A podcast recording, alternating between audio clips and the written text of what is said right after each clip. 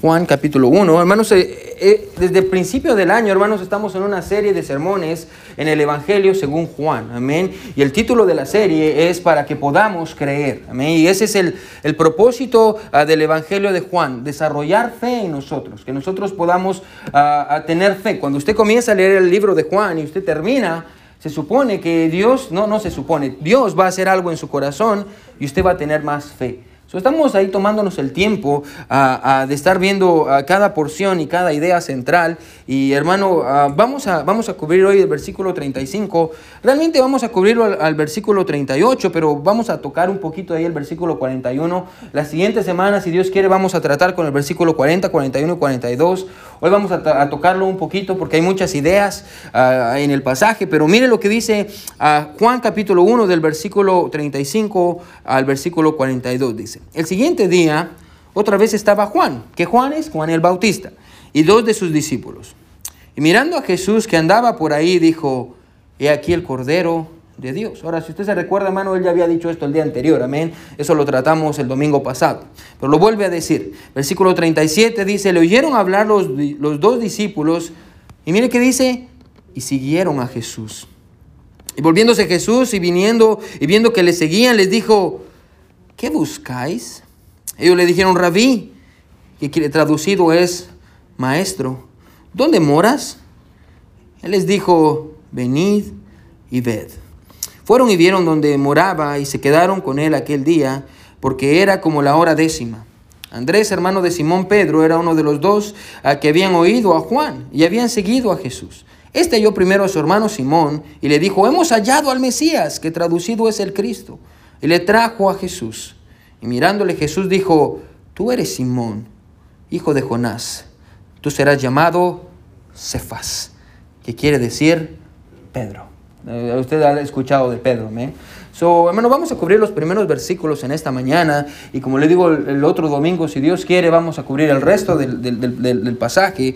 Pero hermano, hoy quiero predicar bajo este título. El título del sermón uh, de esta mañana es una invitación a venir y ver. Es lo que Jesús le dice a, sus, a estos discípulos, amén. Vengan y vean. Bueno, es la misma invitación que Dios nos va a hacer hoy a través de su palabra. Jesús dice, venga, venga y vea, venga y compruebe que yo soy el Salvador.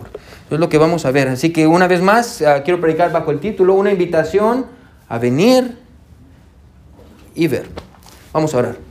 Mi buen Dios que estás en el cielo, te damos gracias, Dios, por tu palabra. Gracias Padre porque eres bueno con nosotros. Dios, ayúdanos a aprender del ejemplo de Juan el Bautista, Dios, que, ah, era un hombre que había decidido servirte a ti. ayúdanos a aprender también del ejemplo de Juan, del apóstol Juan y de Andrés, Dios, que te siguieron, Padre. Ayúdanos, Señor. Te amamos mucho, gracias por tu amor y tu misericordia. En el nombre de Jesús oramos. Amén y amén. Pueden sentarse, Gracias por venir. Una invitación a venir y ver. Hace, unos, hace un tiempo, hace unos meses, ah, estaba ahí en el Walmart. Ah, por alguna razón he descubierto, hermano, que me gusta el Walmart. Amén. Ah, yo no sé si es terapéutico para mí, amén, pero simplemente estar viendo me gusta, amén. No sé qué me está pasando. Ore por mí. Amén. Pero yo estaba en el Walmart, amén. Y, y algo que me encanta es ir a la sección de niños porque siempre me gusta comprarle juguetes a James y John. Yo sé, soy malvado. Ya, ah, pero me gusta comprarles juguetes a James y John porque yo termino jugando con sus juguetes. Amén. Es lo que yo siempre hago. Ah, pero mientras estaba caminando, hermano, y ahí en la sección de niños, vi que tenían un, un, un, kit de béisbol, amén, y dónde está mi bat, amén, está mi bat. Ah, si usted es nuevo y se pregunta, ¿por qué el pastor tiene un bat ahí en, su, en, la plataforma? Después lo voy a contar. Ah, pero uh, fui y, había un, kit de béisbol ahí, ahí estaba un bat y había ahí un guante y había una pelota. Y, yo pensé, oh, voy, esa va a ser una buena actividad para jugar con James. Amén. Mi hijo James tiene cinco, ya va a cumplir seis años y siempre ando buscando qué hacer con él. Amén. y, y, fui, lo compré y llegué a mi casa y, y le dije, James, adivine, le traje un juguete. Y James estaba como, oh, ¿qué me trajo? ¿Qué me trajo? Y yo también. Y le digo, le traje un bat, un bat de béisbol. Obviamente, usted conoce a mis hijos, amén. La hermana Sabrina no estaba feliz porque les había comprado un bat, porque dijo, van a destruir la casa. cosa que sí hicieron después. Pero ah, ya, y, y, vamos a jugar béisbol y fuimos ahí al backyard de la casa, ahí al patio trasero. Y yo le dije, ok, James, yo le voy a dar el bat y, y usted, yo me voy a parar del otro lado y yo le voy a tirar la pelota. Ahora, si usted me pregunta a mí, hermano, yo no sé nada de béisbol. Amén. Para mí, yo no entiendo nada del béisbol.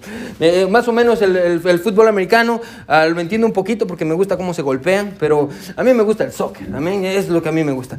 Pero yo no entiendo béisbol, pero yo sé que uno le tiene que pegar. Amén. Así que, ok, James, usted va a agarrar el bat y se puso James y yo me fui por el otro lado y le dije, yo le voy a tirar. Amén. Y usted tiene que pegarle a la pelota y usted tiene que correr. ¿Por qué? No sé, pero es lo que hacen. Así que uh, eh, al hermano Lalo le gusta el béisbol bastante, ¿verdad? Él es muy fanático del béisbol. Uh, así que, uh, de hecho, hay domingos que no viene a la iglesia por eso, pero no quiero decir nada. Ah, so, so, ahí estaba James con el bat y yo me puse del otro lado y le tiré el primero, amén. Y, y, y cuando le tiré el primero, James estaba a punto de pegarle y ¡pum! Falló, amén, falló.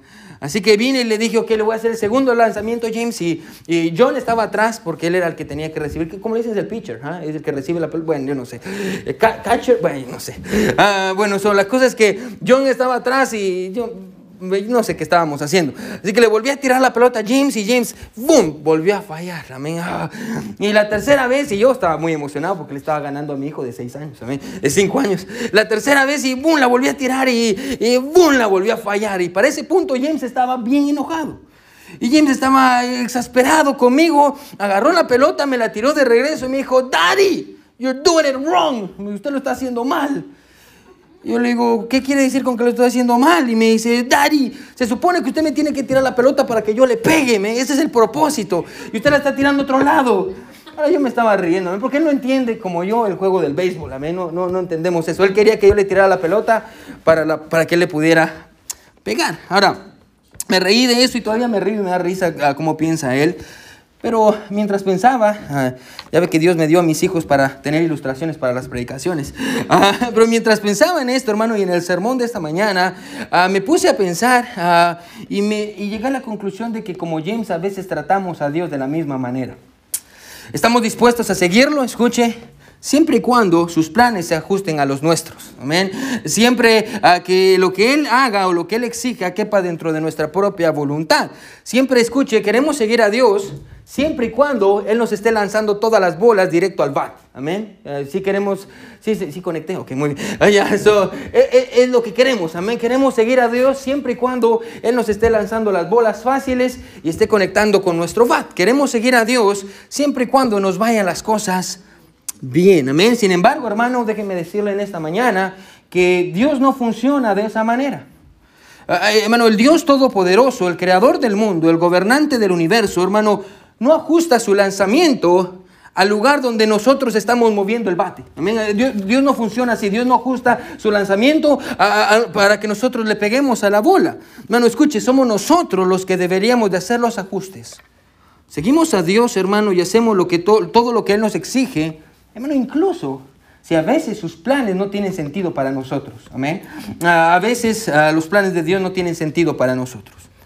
Ah, después va a entender por qué le estoy diciendo esta ilustración. Pero hoy, hermano, vamos a, considerar, hermano, cómo los discípulos de Juan el Bautista decidieron seguir a Jesús. Ahora, recuerde, hermano, que hemos dicho que el capítulo 1 de Juan tiene como propósito ayudarnos y introducirnos a Jesús. Si usted no sabe quién es Jesús, hermano, que usted lee el capítulo 1 del Evangelio de Juan, el propósito del apóstol Juan es ayudarnos a entender quién es Jesús. Amén. Ese es el propósito del apóstol Juan. Ayudarnos a entender quién es Jesús. Amén. Ah, y la manera en la que el apóstol Juan, ¿cómo están? Pasen adelante. Ven, ya. ese es el hermano de Natalia. Ya. Mm, ya. So, ah, lo que encontramos, escuche, es que el, apóstol Juan, lo que va a hacer el apóstol Juan, es tratar la manera de ayudarnos a entender, escuche, y presentarnos a Jesús a, a través del testimonio de Juan el Bautista muy bien, eh, gracias por estar con nosotros. Muy bien, ah, es el hermano de la hermana Natalia ah, y, el cuñado de Brother David. Vino para ver si Brother David se está portando bien. Amén, porque es bien tremendo. So, uh, so si, si quieren, do, we have some classes for the kids over there if you, if you guys want to take the kids. Yeah, do you want to go to your kids? Yeah, James, James, is there, okay? Ya se hicieron amigos de James ayer y, y pórtense, que, que asegúrense que James se porte bien. Ok, so. Eh, como les estaba diciendo, eh, el, capítulo 1, hermanos, del Evangelio según Juan, tiene como propósito que nosotros, escuche, conozcamos a Jesús. Y el apóstol Juan va a hacer eso a, a través, escuche, del testimonio de Juan el Bautista. Va a usar el testimonio de Juan el Bautista para poder presentarnos a Jesús. Y, escuche, este testimonio se va a desarrollar en un periodo de tres días. Y hemos dicho, hermano, que es algo muy raro, porque en la Biblia es muy difícil tener a tres días seguidos. Así que ah, ya hemos tratado con los primeros días. De hecho, el primer día encontramos a Juan el Bautista diciéndole a los sacerdotes y levitas que habían venido, habían sido enviados por los líderes religiosos, escuche, para preguntarle quién eres. Encontramos a Juan el Bautista diciéndoles, yo no soy el Cristo. Y dijimos, hermano, que ah, para poder entender quiénes somos, primero necesitamos entender quiénes no somos. Amén. Ah, no somos el Salvador.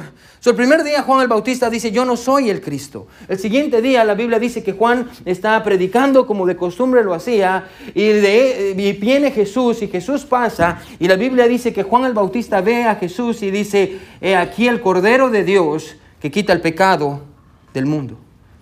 Y vimos, hermano, cómo Juan estaba familiarizado con, los corderos ah, y todo eso. Pero hoy vamos a ver el tercer día en nuestro pasaje. Por eso en el versículo 35 dice el siguiente día, porque vamos a encontrar el tercer día, ah, que es con el que vamos a tratar hoy. Y vamos a encontrar, escucha, a Juan el Bautista diciéndole a dos de sus discípulos exactamente lo mismo que dijo el día anterior. Aquí está el Cordero de Dios. Y de una manera, ah, hermano, indirecta les va a decir a sus discípulos, síganlo. Ahora regrese conmigo al versículo 35 y 36. Hermano, ya sabe la regla de nuestra iglesia. Si usted, hermano, no me dice amén, volvemos a comenzar. Amén.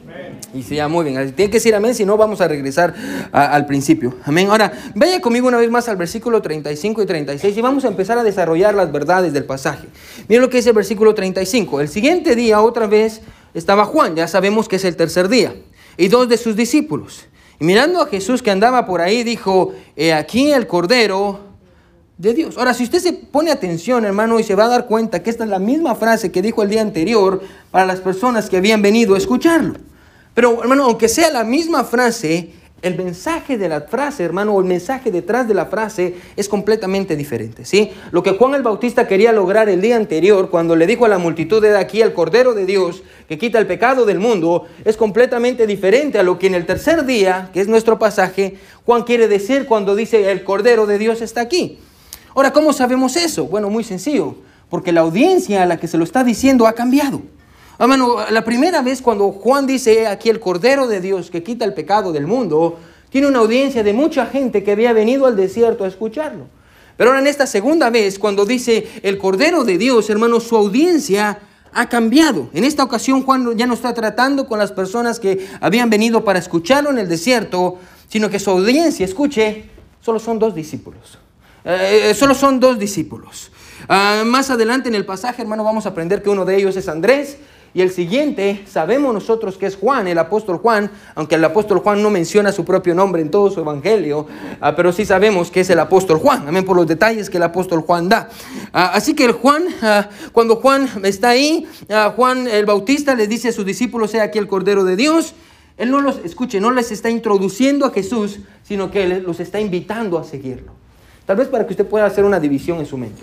En, la primera vez que Jesús dice, he aquí el Cordero de Dios que quita el pecado del mundo, Juan está invitando a las personas, escuche, está presentándoles a Jesús. La segunda vez que Juan dice, he aquí el Cordero de Dios no está introduciendo a Jesús, escuche, está invitando a sus discípulos a seguir a Jesús. La primera es una introducción, la segunda es una invitación. ¿Una invitación, pastor? ¿A qué? Bueno, una invitación para seguirlo. Y es una invitación, hermano, que los discípulos van a aceptar. Miren lo que dice el versículo siguiente. Miren lo que dice el versículo 37. ¿Sí está conmigo? Amén. Miren lo que dice el versículo 37. Le oyeron hablar los dos discípulos y ¿qué dice? Y siguieron a Jesús.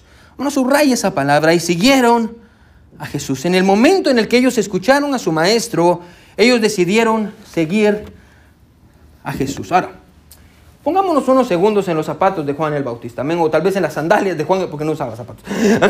Pongámonos unos segundos en las sandalias de Juan el Bautista y preguntémonos, escuche, ¿qué sintió Juan el Bautista al ver a sus dos discípulos abandonarlo a él para seguir a Jesús?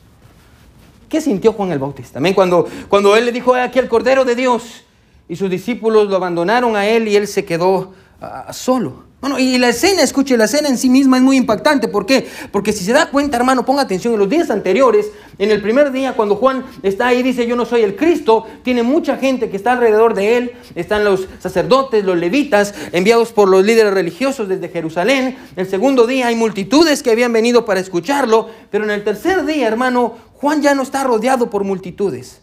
Juan ya no tiene muchas personas. Juan solo está con dos de sus discípulos. Solo tiene dos de sus discípulos. Hermano, y, él los ve partir, hermano, y, en una escala menor. Yo creo que yo puedo entender muy bien cómo se sentía Juan el Bautista, bueno, porque yo también estaba ahí. Cuando comenzamos la iglesia hace tres años, uh, hermano, y de hecho hasta hoy, una de mis oraciones siempre ha sido, Dios envía a los hombres fieles. Siempre ha sido mi oración.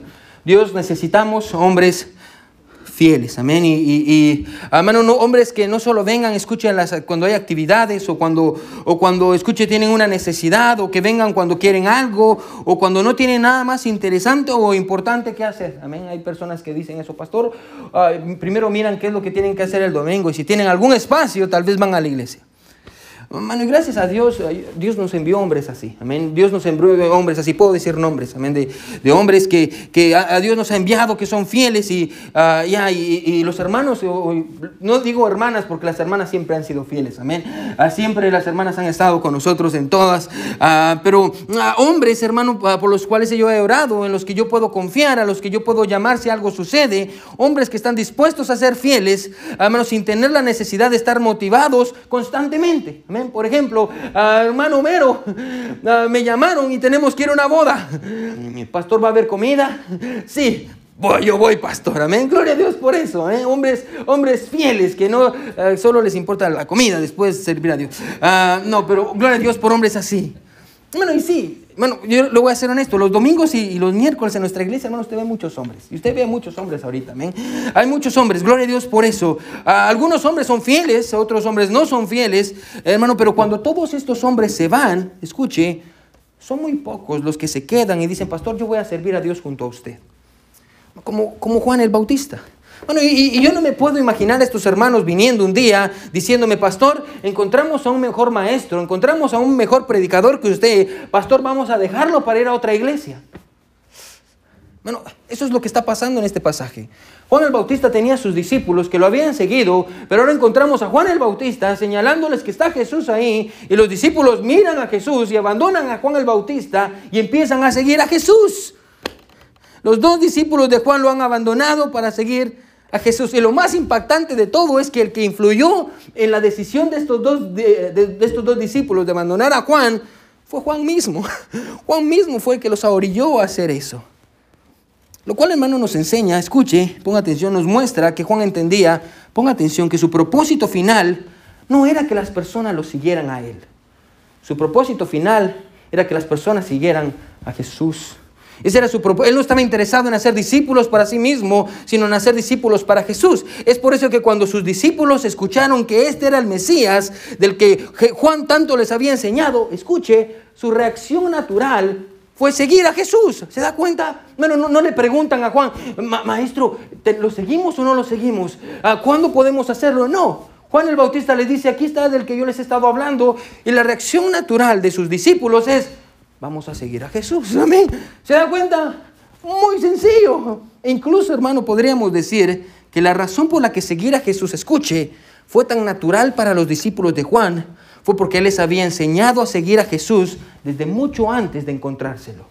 Juan les había enseñado, va a haber un día, escuche, yo estoy preparando el camino de uno que es más grande que yo el Mesías prometido, del cual yo ni siquiera soy digno de desatar las, las, correas de sus, de sus, sandalias. Un día va a venir el Cordero de Dios y, yo estoy preparándolos a ustedes. Y cuando ellos vinieron, Juan les dice, este es del que yo les he estado hablando. Los discípulos lo ven y comienzan a seguir a Jesús. Bueno, es por eso que cuando la oportunidad se presentó delante de ellos, bueno, no dudaron, bueno, ni esperaron, sino que lo siguieron. Bueno, si hay algo, escuche, que podemos aprender, y si está escribiendo, escriba esto, e, es lo siguiente.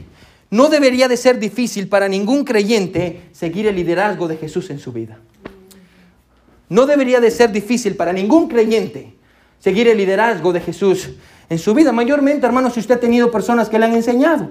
Ah, si usted ha tenido papás que le han enseñado y le han dicho, hey, mi hijo, esta es la palabra de Dios, este es Jesús.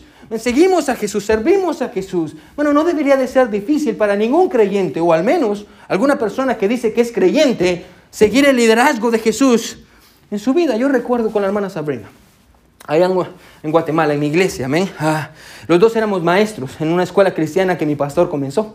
Amén, ahí éramos maestros, ahí fue donde la hermana Sabrina terminó locamente enamorada de mí. Ah, pero ahí éramos maestros los dos, hermanos. y y no ganábamos mucho. Man, no, no ganábamos mucho dinero. De hecho, yo recuerdo que yo estaba enamorado de la hermana Sabrina y la invité a, comer un día. Amén. Le dije, hermana Sabrina, vamos a ir a comer a un restaurante bien fancy. Amén. Se llama Los Cebollines. Amén. Fuimos y yo no sé si le ha pasado esto a usted, hombre. Amén. Fuimos y yo estaba orando que pida lo más barato, por favor, Dios. Que pida lo más barato. Amén.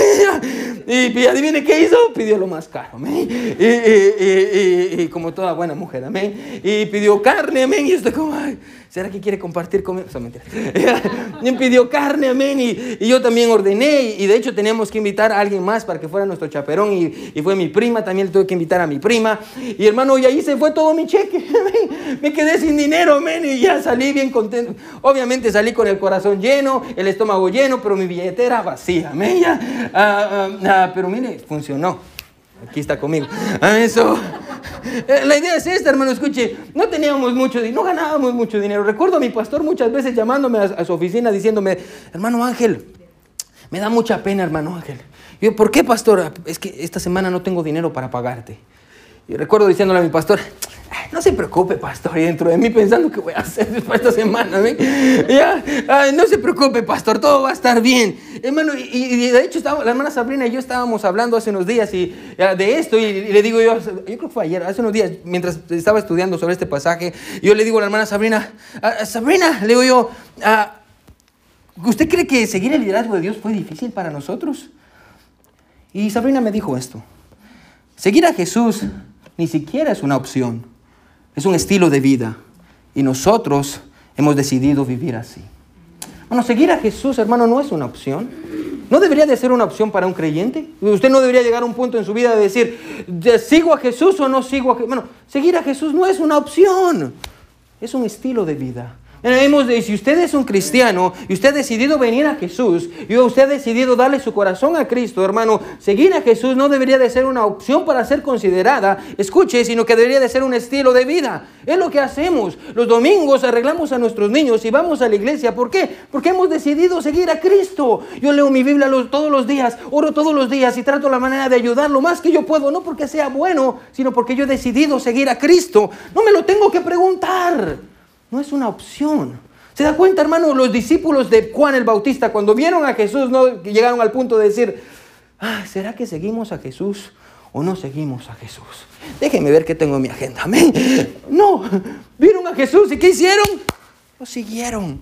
¿Por qué? Bueno, porque si usted ama a Dios y usted es un creyente, seguir a Jesús no es una opción, es un estilo de vida y debería de ser completamente sencillo, hermano. Ahí es lo que ellos hacen, amén. Ellos van y, siguen a Jesús. Son, escuche, seguidores. El problema es que hoy en día, escuche, la gente ya no quiere ser seguidor. Ya no quiere ser followers. Hoy, hace, cuando estaba estudiando este sermón, fui a mi biblioteca y ahí tengo un montón de libros. Me puse a contar cuántos libros tengo de liderazgo. Y empecé a contar. 35 libros de liderazgo. Y me puse a contar cuántos libros tengo sobre seguir a Jesús. Solo tengo dos. ¿Por qué? Porque si se da cuenta, hermano, hoy en día vivimos en una sociedad que dice, usted tiene que ser un líder, amén, y sea un líder, y tiene que ser el mejor de los líderes. Pero si usted mira la Biblia, hermano, yo no recuerdo una sola ocasión en la que Jesús haya promovido a sus discípulos a ser líderes. Hasta donde yo sé, hermano, ellos murieron como discípulos. Ellos murieron, eh, murieron como seguidores. Amén. Bueno, Dios nos ha llamado a todos en esta mañana no a ser líderes, sino a ser seguidores. Amén. Somos seguidores de Jesús. Amén. Hermano, eh, eh, yo le voy a decir esto con todo mi corazón. Amén. Escuche, hermano, mi deseo en esta mañana, hermano, no es que usted me siga. Bueno, porque si usted en su corazón quiere seguirme, esa va a ser su ruina. Mi deseo, hermano, no es que usted me siga. Mi deseo es que todos juntos sigamos a Jesús. Amén, es lo que queremos en esta iglesia. Todos nosotros somos seguidores de Jesús. Ninguno es mejor que otro, ninguno es un líder. Escuche, todos somos seguidores. So, aquí está Jesús, escuche, ah, Jesús pasa y ahí está Juan el Bautista. eh, los dice, Juan dice, el Cordero de Dios, los discípulos, porque aman a Dios, aman a Jesús, no es difícil, empiezan a seguir a Jesús. Ahora, hay algo muy interesante. Empiezan a seguir a Jesús y quiero que mire para que, el pasaje para que mire que no le estoy diciendo mentiras. Mire lo que dice el versículo 38. Y volviéndose Jesús y viendo que le seguían, les dijo, ¿qué dice? Ahora, ¿qué Jesús tan malcriado, amén? ¿Cómo es posible que no les dijo bienvenidos, hijos míos, amén? O como, ay, qué alegre que tomaron la decisión de seguirme. ¿Por qué Jesús los ve y les dice, ¿qué buscan?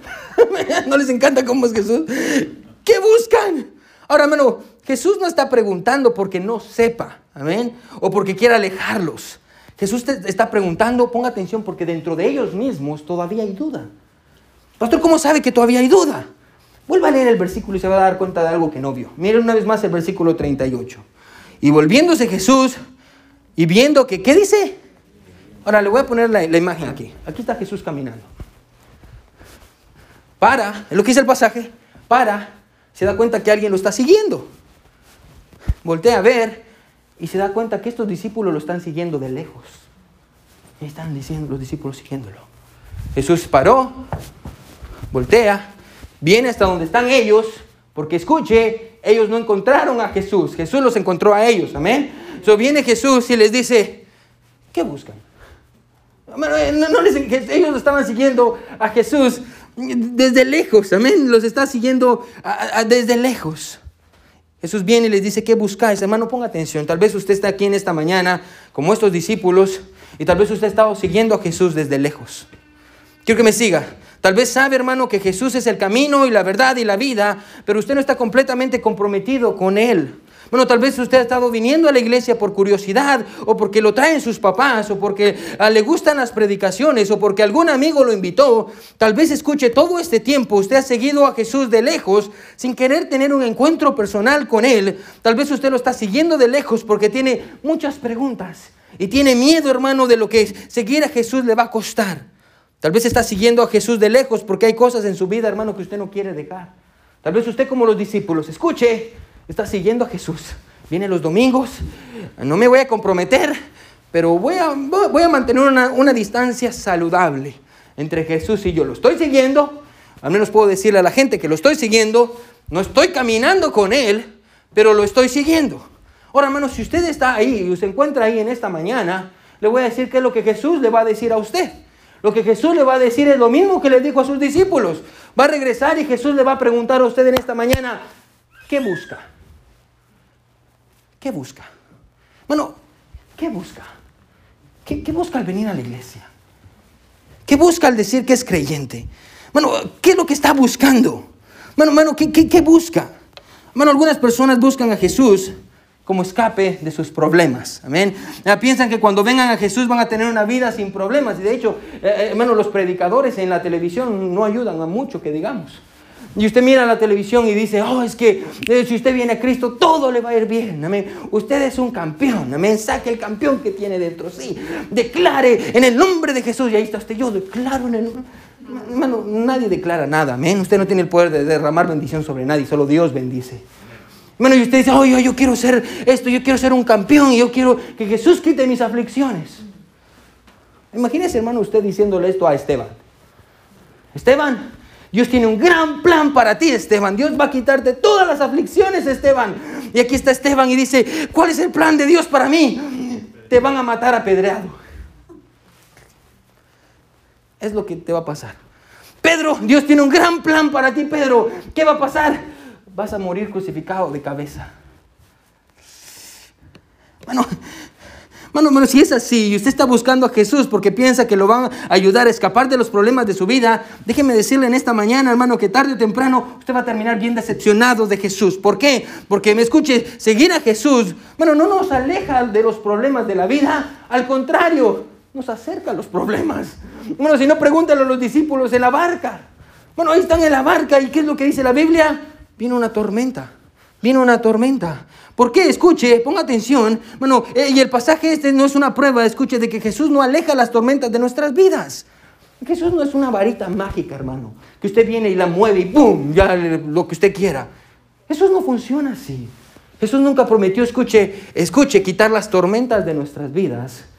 Jesús prometió estar con nosotros en medio de las tormentas. Ah, su presencia es más grande y hay otra verdad que podemos hablar ahí, pero otras personas, escuche, siguen a Jesús porque están interesadas en riquezas. Tal vez usted ha escuchado del Evangelio de la Prosperidad. Ahí están estos predicadores locos en la televisión. Oh, traiga su dinero y Dios lo va a bendecir. Amén. He estado escuchando un... Bueno, ya no hay apóstoles, amén. Aquí está este apóstol Maldonado que se llama él y que es mi gusto culposo. A mí me gusta escucharlo para reírme de las cosas que él hace. Pero, malo, pastor, malo. So, me gusta escucharlo a veces, amén. Y, y ahí estaba la otra vez predicando y dice, oh hermanos, oh hermanos, a mí me sigue una nube de humo, una nube de oro, amén. Y todas las personas que vienen y dan dinero donde yo estoy, oro les cae del cielo. ¿Quiénes quisieran que, o recibir oro? Y toda la gente, ay, ay, ay, ay, vengan para acá y reciba su oro, pero va a dar un billete de 100 dólares. Y ahí va toda la gente con su billete de 100 dólares. Yo quiero oro, yo quiero oro. O bueno, ahí están los otros, otros predicadores que dicen, ok, van a golpearle la cara a Satanás con un billete de 100. ¿Quién quiere golpearle la cara a Satanás? Yo, yo, yo, yo. Y ahí van corriendo. Y enseñan, escuche, si usted ser pobre es pecado. Dios no nos llamó a ser pobres. Dios no nos llamó a ser ricos. Es lo que enseñan. Ahora, es bien interesante porque estos hombres nunca han leído su Biblia. Jesús nació en un establo. Jesús nunca tuvo una casa. Es más, cuando Jesús murió, ni siquiera tenía un lugar donde ser enterrado porque no tenía dinero. Bueno, si Dios nos llamó a ser ricos, Jesús fue el mayor fracaso de todos. ¿Por qué? Porque no vivió conforme al evangelio de la prosperidad. Bueno, si usted está siguiendo a Jesús porque usted espera que va a tener dinero, hermano, déjeme decirle algo. Todo lo contrario, amén. Todo lo contrario. Probablemente usted no va a tener el mejor carro, la mejor casa. Bueno, siguen a Jesús por eso. Escuche, hermano, otros siguen a Jesús, ponga atención, ah, porque quieren tener paz en sus ah, conciencias. Tal vez escuche la razón por la que usted ha decidido seguir a Jesús en esta mañana es porque las predicaciones y las enseñanzas y la idea de que Jesús murió por usted y que hay un lugar para usted, usted se siente bien y siente algo de paz en su corazón. Bueno, pero el problema es cuando usted sale y regresa a su vida normal el lunes y los mismos problemas vienen y usted sigue teniendo las mismas actitudes, y usted viene el domingo a la iglesia y tiene un poquito de paz por estar aquí, y después regresa a su vida y todo es una miseria y un dolor, hermano, y usted dice es que yo estoy siguiendo a Jesús porque yo necesito paz.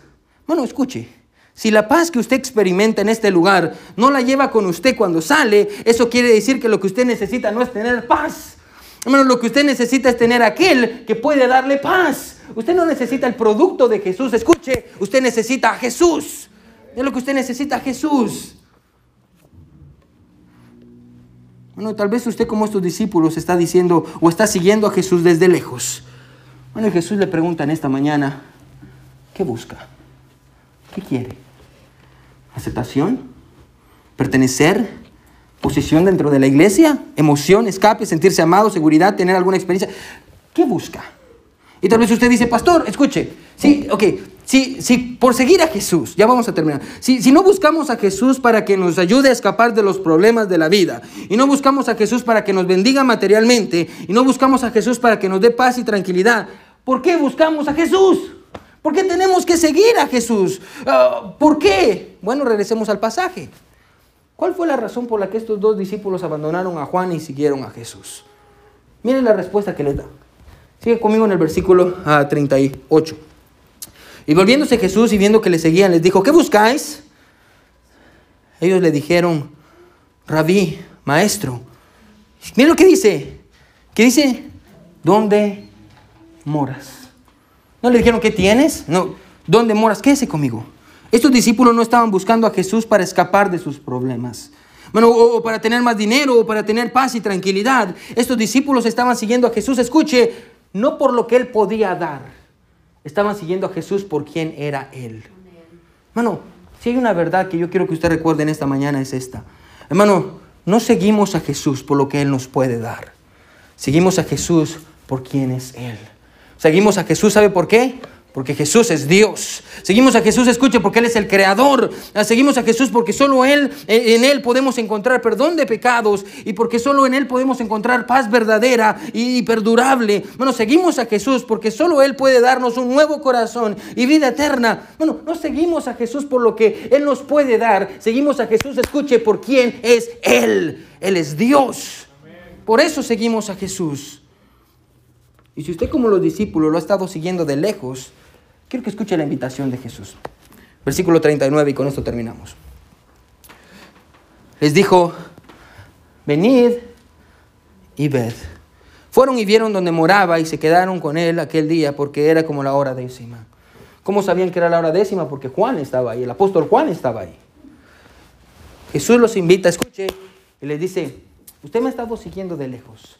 Yo le animo a que usted venga usted vea. Venir a dónde y ver qué. A, ver dónde Él está y ver lo que Él puede hacer. ¿Dónde habita Jesús? Bueno, la Biblia dice que Jesús habita en la santidad. Jesús habita en la santidad.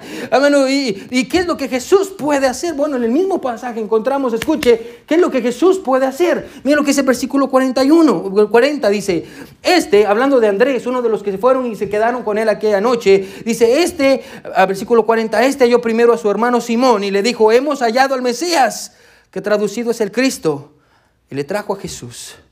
Y mirándole Jesús dijo, tú eres Simón, hijo de Jonás, tú serás llamado Cefas, que quiere decir Pedro. ¿Qué puede hacer Jesús? Bueno, según el pasaje, Jesús puede transformar vidas. Jesús puede cambiar vidas. Cuando Jesús le dijo a sus discípulos, hey, vengan y vean. Si usted agarra los, tres los, los cuatro evangelios y mira la vida de Jesús y los discípulos en estos tres años, bueno, estos hombres vieron lo que Jesús podía hacer. Bueno, los ciegos comenzaron a ver. Bueno, eh, las personas que no podían caminar, los paralíticos se pararon y caminaron, amén. Personas eran salvas. Bueno, ellos vieron con sus ojos lo que Jesús podía hacer, pero lo más importante de todo, escuche, no fueron los milagros que Jesús hacía, lo más importante de todo es que Jesús transformaba vidas, Jesús cambia vidas. Hermano, y la, invitación es la misma hoy en día. El tiempo ha pasado, hermano, los años han pasado, ah, pero Jesús sigue siendo el mismo y sigue siendo la misma invitación para nosotros. Escuche, sígame, venga y vea. ¿Vea qué? Vea lo que yo puedo hacer con usted hace mucho tiempo, uno de los grandes evangelistas de Estados Unidos, D.L. Moody.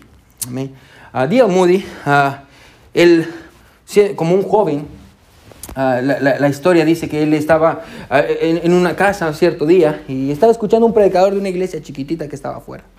Y, y, salió, dice que él escuchó a este predicador, que no tenía mucha gente, tenía como 10 personas en su iglesia, pero el predicador estaba diciendo lo siguiente, al mundo, escuche, Todavía le hace falta ver lo que Dios puede hacer con un hombre que se haya entregado por completo a Jesús y haya decidido seguirlo.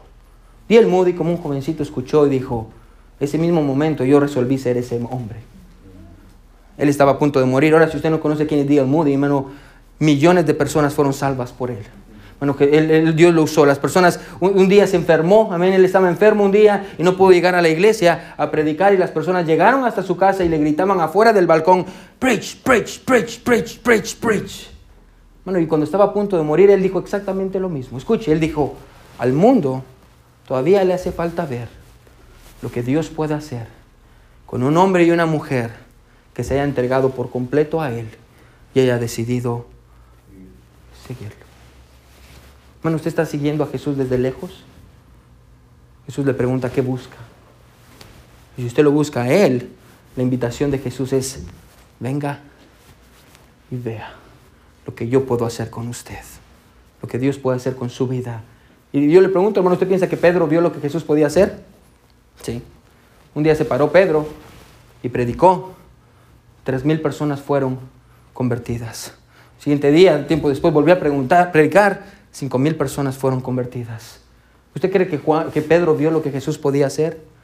Sí. La pregunta con la que yo voy a terminar es esto. ¿Usted quiere verlo? ¿Usted quiere ver lo que Jesús quiere hacer con usted? ¿O usted tiene miedo? Dice, pastor, yo prefiero seguir a Jesús desde lejos. Amén. Porque así yo estoy en un lugar seguro y tengo miedo. de decirle, Jesús, yo quiero seguirte. Hermano, yo sé que hay un peligro, escuche, en decirle, Jesús, ¿qué quieres que yo haga con mi vida? Hay un peligro en decirle, Jesús, ¿qué quieres que haga? Pero más peligroso es no preguntarle. Más peligroso es no preguntarle. Más peligroso para su vida es no seguirlo. ¿Qué busca, hermano? Todos con ojos cerrados y cabeza inclinada. Nadie viendo.